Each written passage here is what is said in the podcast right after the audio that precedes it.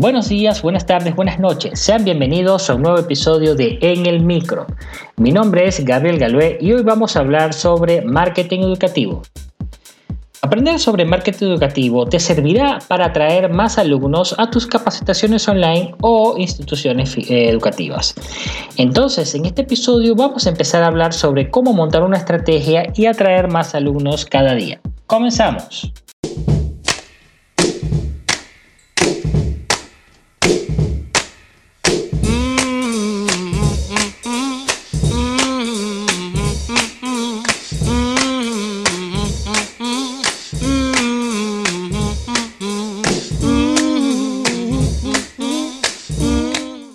El marketing educativo es una concentración de investigación, planeación, monitoreo y estrategia para conquistar y retener a más alumnos.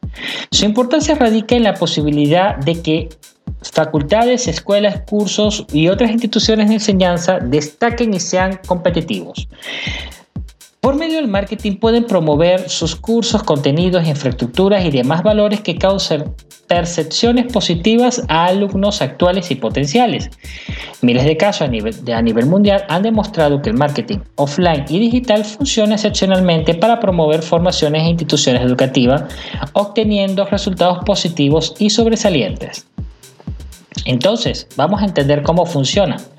Todo comienza por el público, cómo segmentarlo la estrategia de marketing que genera mayores y mejores resultados positivos comienza por una buena definición de perfiles de clientes ideales, que en tu caso serán los alumnos ideales. Cuando los intereses del público son correspondidos, hay una oportunidad única de desarrollar una buena relación con estos y de esta manera poder mejorar la generación de leads, matrículas, retención de alumnos, entre otros resultados positivos que puedas obtener. Para hacer una buena segmentación te voy a dar cuatro consejos fundamentales que te van a servir.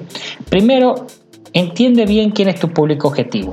Los públicos de una universidad y de una escuela son totalmente diferentes.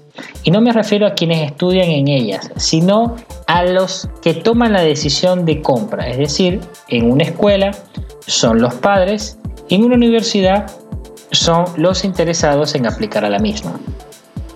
En una educación superior el público objetivo son los mismos postulantes, pero si hablamos de una escuela, el público objetivo son los padres.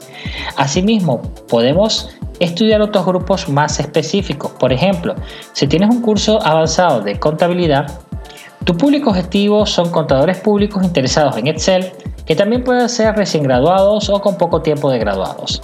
Otro ejemplo que te puedo citar son los cursos que desarrollamos en CitoRush. Son cursos de salud, pero nuestro público objetivo son citotecnólogos, citotecnólogos o técnicos médicos eh, de AP, de anatomía patológica. Aunque hay muchos profesionales diferentes de la salud, dirigimos nuestro marketing a ese público objetivo concreto. Conocer mejor a tus alumnos ideales es el primer paso para una estrategia exitosa.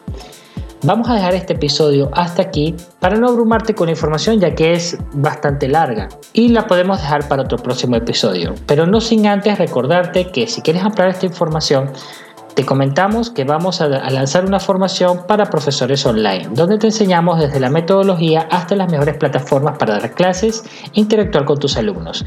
Así que pendiente de nuestras redes sociales que pronto vamos a anunciarlo. Nos escuchamos en un próximo episodio. Hasta luego. Si les gusta en el micro, la mejor manera de apoyarnos es que compartas este podcast con tus amigos. También puedes encontrar todos los episodios en Spotify, iTunes y Google Podcast. Recuerda que también puedes seguirnos en las redes sociales como TC. Estamos en Facebook, Instagram, Twitter y YouTube. Soy Gabriel Galué y los espero en el próximo episodio.